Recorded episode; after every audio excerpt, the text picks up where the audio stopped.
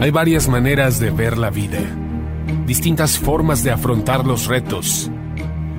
Cada palabra y acción tiene un resultado. Crisis o cambio. Imposibilidad u oportunidad. Derrota o victoria. Destino o decisiones. Culpabilidad o responsabilidad. Mentira o verdad. Víctima o vencedor. La diferencia se marca en los pensamientos, las ideas y las acciones. Esto es Mensajes de Victoria con Marco Tulio Carrascosa.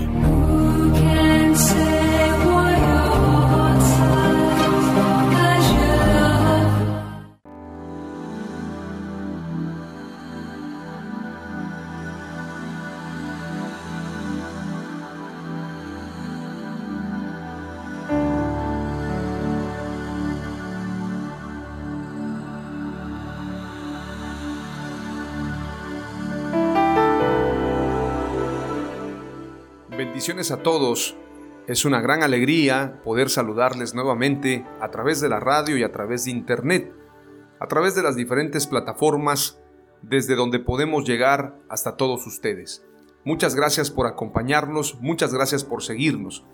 También agradecemos especialmente a los líderes de radios que han estado apoyándonos desde el principio y a los nuevos amigos que se han sumado también a este movimiento denominado Mensajes de Victoria.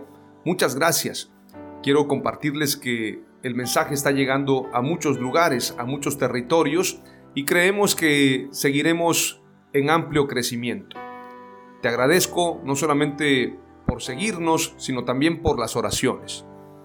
Quiero también aprovechar a invitarles a que ingresen a nuestras redes sociales pueden buscarnos como Mensajes de Victoria en Facebook y de esta manera pueden seguirnos o a través de nuestro canal en YouTube titulado Marco Tulio Carrascosa.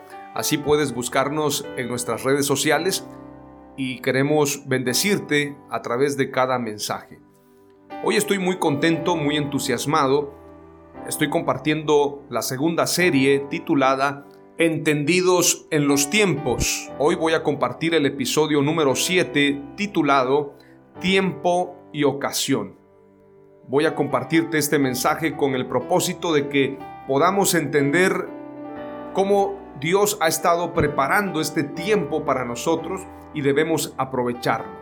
Debemos entender que este es un tiempo de oportunidad y no debemos desperdiciarlo sobre todo entender que los milagros de Dios van a estar disponibles para nosotros en todo momento. Vamos a ir a la escritura, no sin antes hacer una breve oración y pedirle al Espíritu Santo que nos guíe, que nos revele su palabra y que podamos compartir con denuedo, con gracia, con sabiduría de lo alto este mensaje. Oramos al Señor. Padre amado, te doy gracias en el nombre de Jesús por tu palabra por todo lo bueno que tú eres con nosotros. Padre, te doy gracias por la sabiduría que viene de lo alto, por la inteligencia, por la gracia y el favor que me concedes. Te pido, Señor, que este mensaje titulado Tiempo y ocasión pueda producir fe en los corazones que van a escucharlo, a través de la radio, a través de internet y a través de diferentes medios. Que este mensaje pueda propagarse a miles y millones de personas que cada persona que escuche este mensaje entienda y sepa que ha llegado su tiempo y ocasión. Oramos creyendo que este es nuestro tiempo y este es el tiempo y la ocasión para nosotros.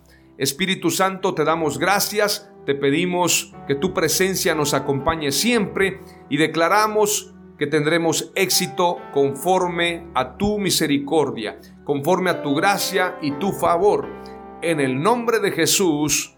Amén. La escritura nos habla mucho acerca del tiempo y la ocasión.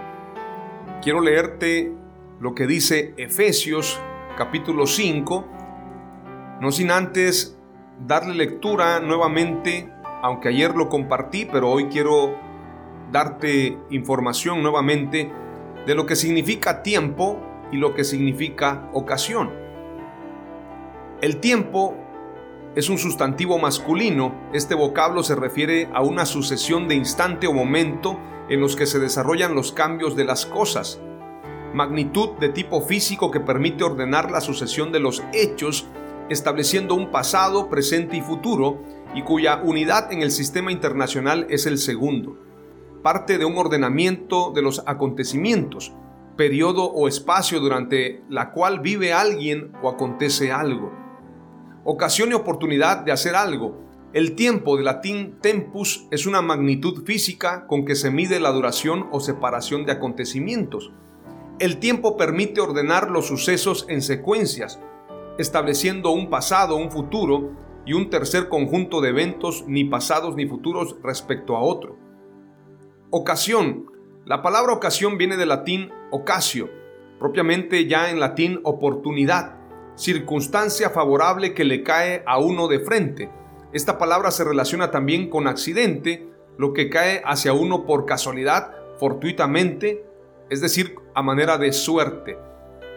Cuando hablamos de tiempo y ocasión estamos hablando del tiempo de Dios para nosotros y la ocasión para poder tener éxito y poder alcanzar lo que venimos nosotros planificando. Algunos dicen lo mío no es suerte, sino que es bendiciones. Efectivamente, el tiempo y la ocasión nos acontece a todos y este es un tiempo de oportunidad que Dios nos está concediendo a cada uno de nosotros. Voy a leerte lo que significa el tiempo kairos para que entendamos un poco más acerca del tiempo y la ocasión. Kairos, en griego antiguo, kaipos, kairos, es un concepto de la filosofía griega que representa un lapso indeterminado en que algo importante sucede. Su significado literal es momento adecuado u oportuno, y en la teología cristiana se le asocia con el tiempo de Dios. La principal diferencia con Cronos en griego antiguo, Pobok, Cronos, es que mientras Kairos es de naturaleza cualitativa, Cronos es cuantitativo. Como dios Kairos era semidesconocido, mientras que Cronos era la divinidad por excelencia de la época. En el griego se hablaba de Cronos y se hablaba de Kairos. Kairos tiene que ver no con la cantidad, sino con la calidad. Cuando hablamos de que Dios redime los tiempos, está hablando que nos restaura y nos devuelve al estado original y recibimos lo que habíamos perdido. Por esto cuando yo estoy mencionando acerca del tiempo y la ocasión, es un tiempo de oportunidad, es un tiempo de bendición, es un tiempo kairos de Dios, un tiempo de calidad que aunque muchos en el tiempo kairos desconocen lo que está sucediendo, cuando la gente espiritual se posiciona en el lugar correcto, ese tiempo será un tiempo de bendición, un tiempo de milagros, un tiempo de restauración, un tiempo de alcanzar grandes sueños. Por esto tenemos que entender los tiempos. Entendidos en los tiempos es el nombre de esta serie para que tú y yo entendamos nuestro tiempo. Tiempo y ocasión tiene que ver con el tiempo kairos de Dios, el tiempo de calidad de Dios, el tiempo donde Dios quiere bendecirnos. Te leo un poquito más lo que dice en este significado acerca de lo que es kairos. En la mitología griega, Kairos es el dios del clima y las estaciones. Habitualmente es considerado hijo menor de Zeus, el que rechaza la tiranía de Crono y queda siendo el amo del orden cósmico que no se originó. Y Tique, diosa de la suerte o la fortuna. Como tal, según la genealogía más aceptada, es nieto de Crono y habría vivido cuando éste ya no reinaba. Por lo tanto, él es heredero de tiempo. Se le representa calvo o con un solo mechón en la parte delantera de la cabeza y un par de alas portando una balanza desequilibrada en su mano izquierda. Porque el equilibrio no es su virtud. El medio entre dos opuestos pero él mismo tiene el secreto de su medida. Con pies alados como Hermes, esta divinidad rápida que va y viene une dos mundos en un solo momento. En algunas fuentes mitológicas griegas se menciona a Kairos como el hermano de Deitie primordial, Cronos. Otras fuentes señalan que es su hijo, sin embargo otros indican que Kairos es hermano de Crono, rey de los titanes y padre de Zeus. Esto es solamente en la mitología griega, que no tenemos que hacer caso tanto a las mitologías, pero sí tenemos que entender que esta palabra que viene del griego y es utilizada en la Biblia tiene un significado. Prácticamente lo que está diciendo la mitología griega es que Kairos decidía cuándo, dónde y a quién beneficiar. Le llegaba un tiempo de suerte que superaba a Cronos, es decir, Cronos se medía mediante la cantidad y con exactitud, pero la balanza de Kairos era su propia balanza.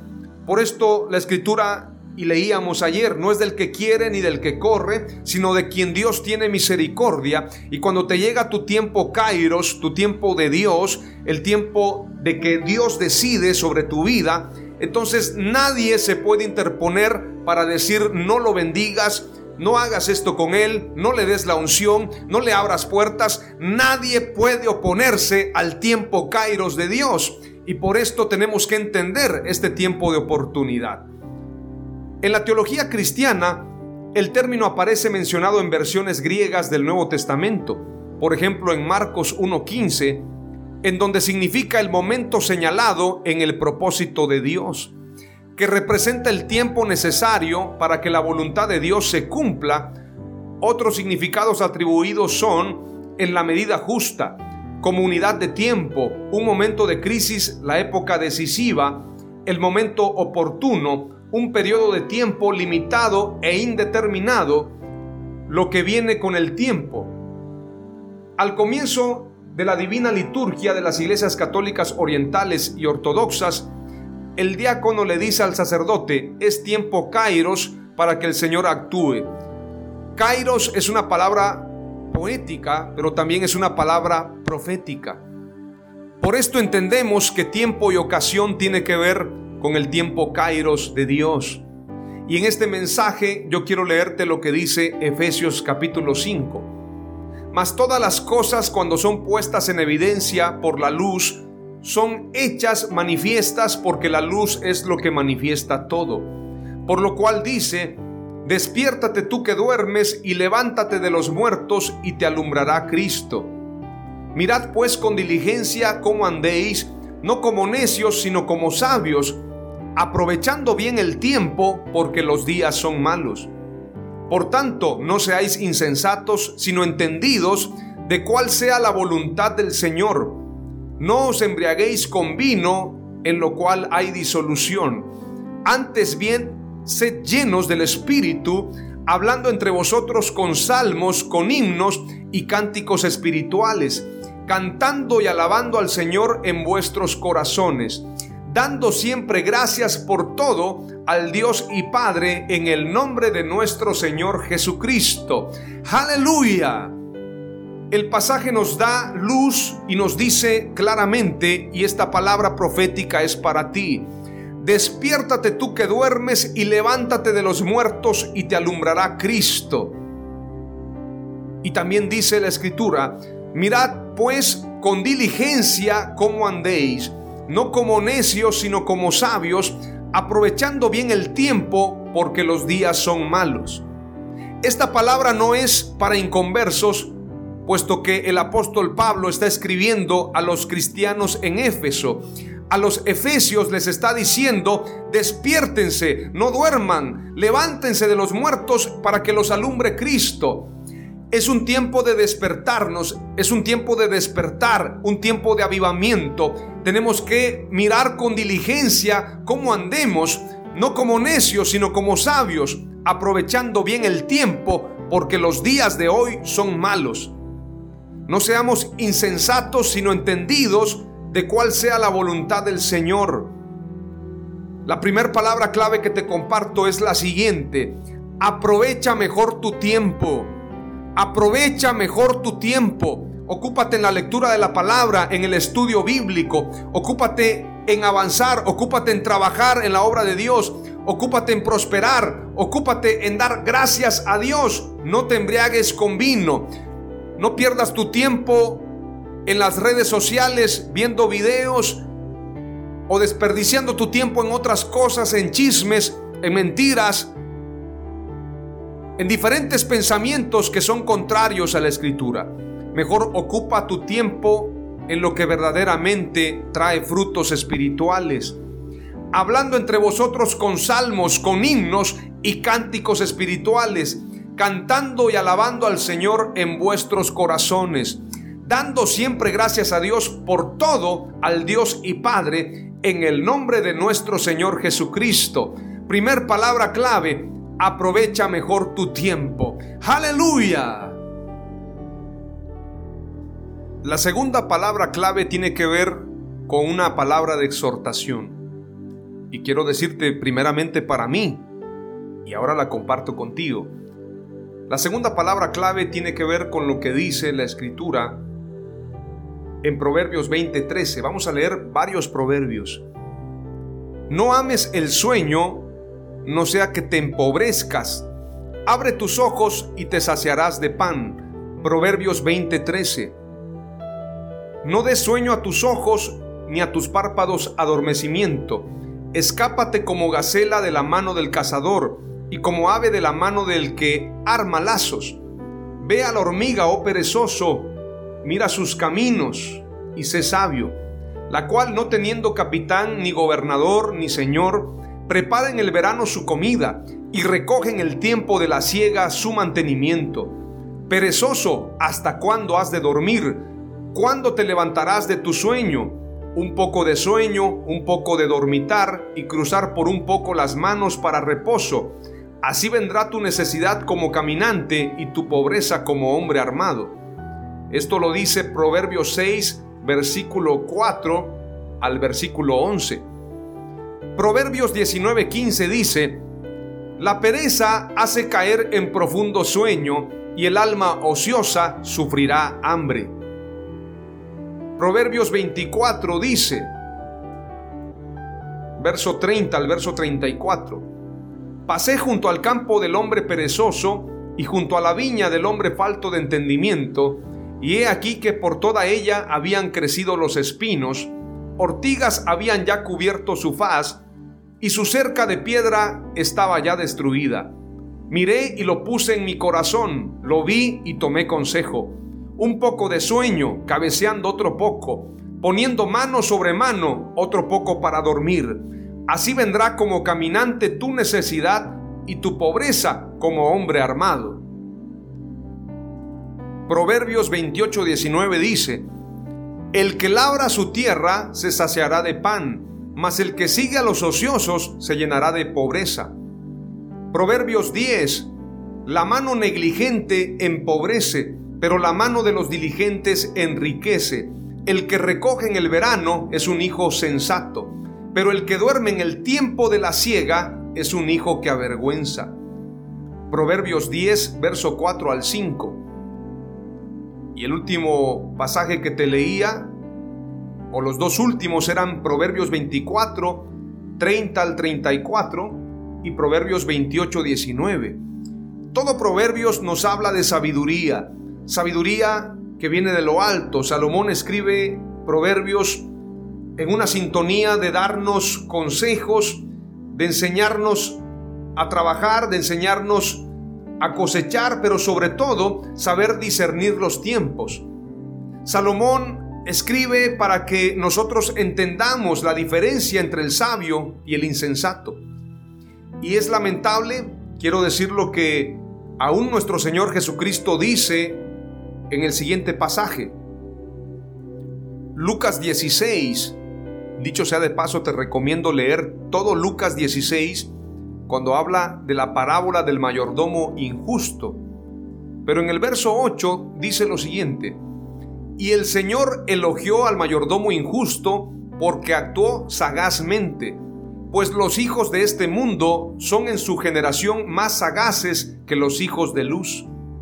Los hijos de este siglo, para que usted me entienda, los mundanos, los inconversos, son más sagaces que los hijos de Dios, que los cristianos, en muchas cosas, en su trato con los demás, en sus negocios.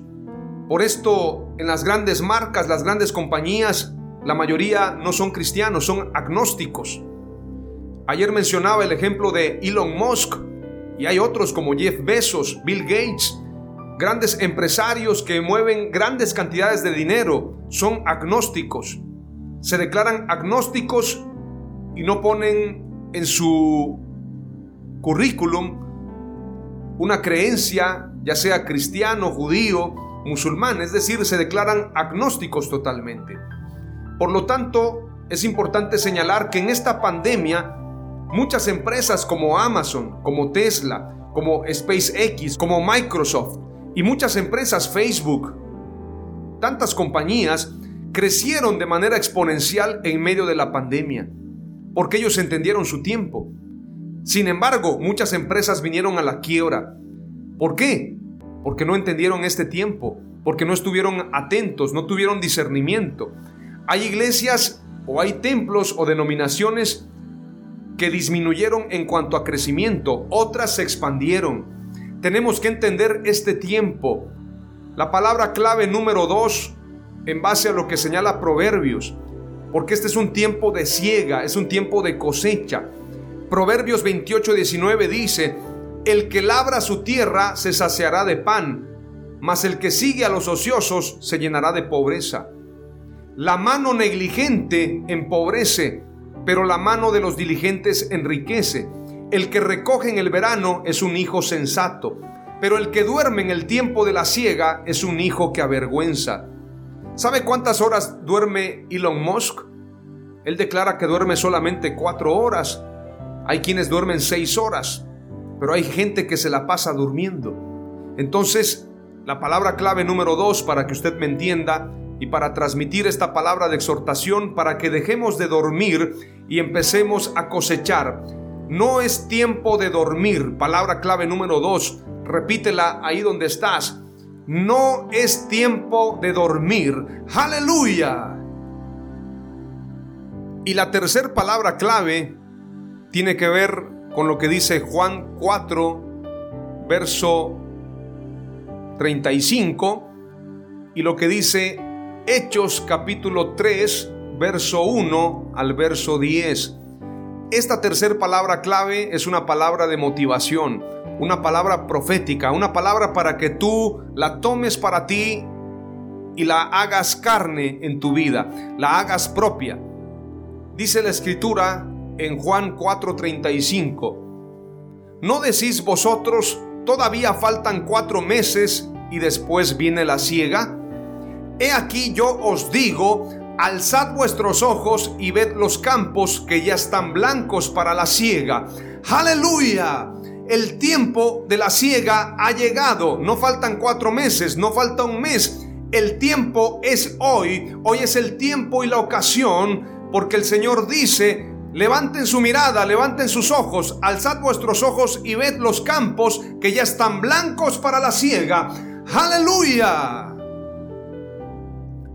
Y Hechos capítulo 3 dice, curación de un cojo. Pedro y Juan subían juntos al templo a la hora novena, la de la oración. Y era traído un hombre cojo de nacimiento, a quien ponían cada día a la puerta del templo, que se llamaba la Hermosa para que pidiese limosna de los que entraban en el templo. Este, cuando vio a Pedro y a Juan que iban a entrar en el templo, les rogaba que le diesen limosna. Pedro con Juan, fijando en él los ojos, le dijo, míranos. Entonces él les estuvo atento, esperando recibir de ellos algo. Mas Pedro dijo, no tengo plata ni oro, pero lo que tengo te doy. En el nombre de Jesucristo de Nazaret, levántate y anda y tomándole por la mano derecha le levantó y al momento se le afirmaron los pies y tobillos y saltando se puso en pie y anduvo y entró con ellos en el templo andando y saltando y alabando a Dios. Y todo el pueblo le vio andar y alabar a Dios y le reconocían que era el que se sentaba a pedir limosna a la puerta del templo, la hermosa, y se llenaron de asombro y espanto por lo que le había sucedido. Aleluya. Este es un tiempo de milagros. Este es un tiempo de retribución. Este es un tiempo de bendición. Este es el tiempo y la ocasión de Dios, el tiempo Kairos. Aleluya. La escritura dice que este cojo acostumbraba a estar a la puerta del templo. Pedía limosna. Es curioso que estuviese a la puerta del templo. Sabemos que cuando Jesús estuvo en la tierra, hubieron milagros y todos eran sanados.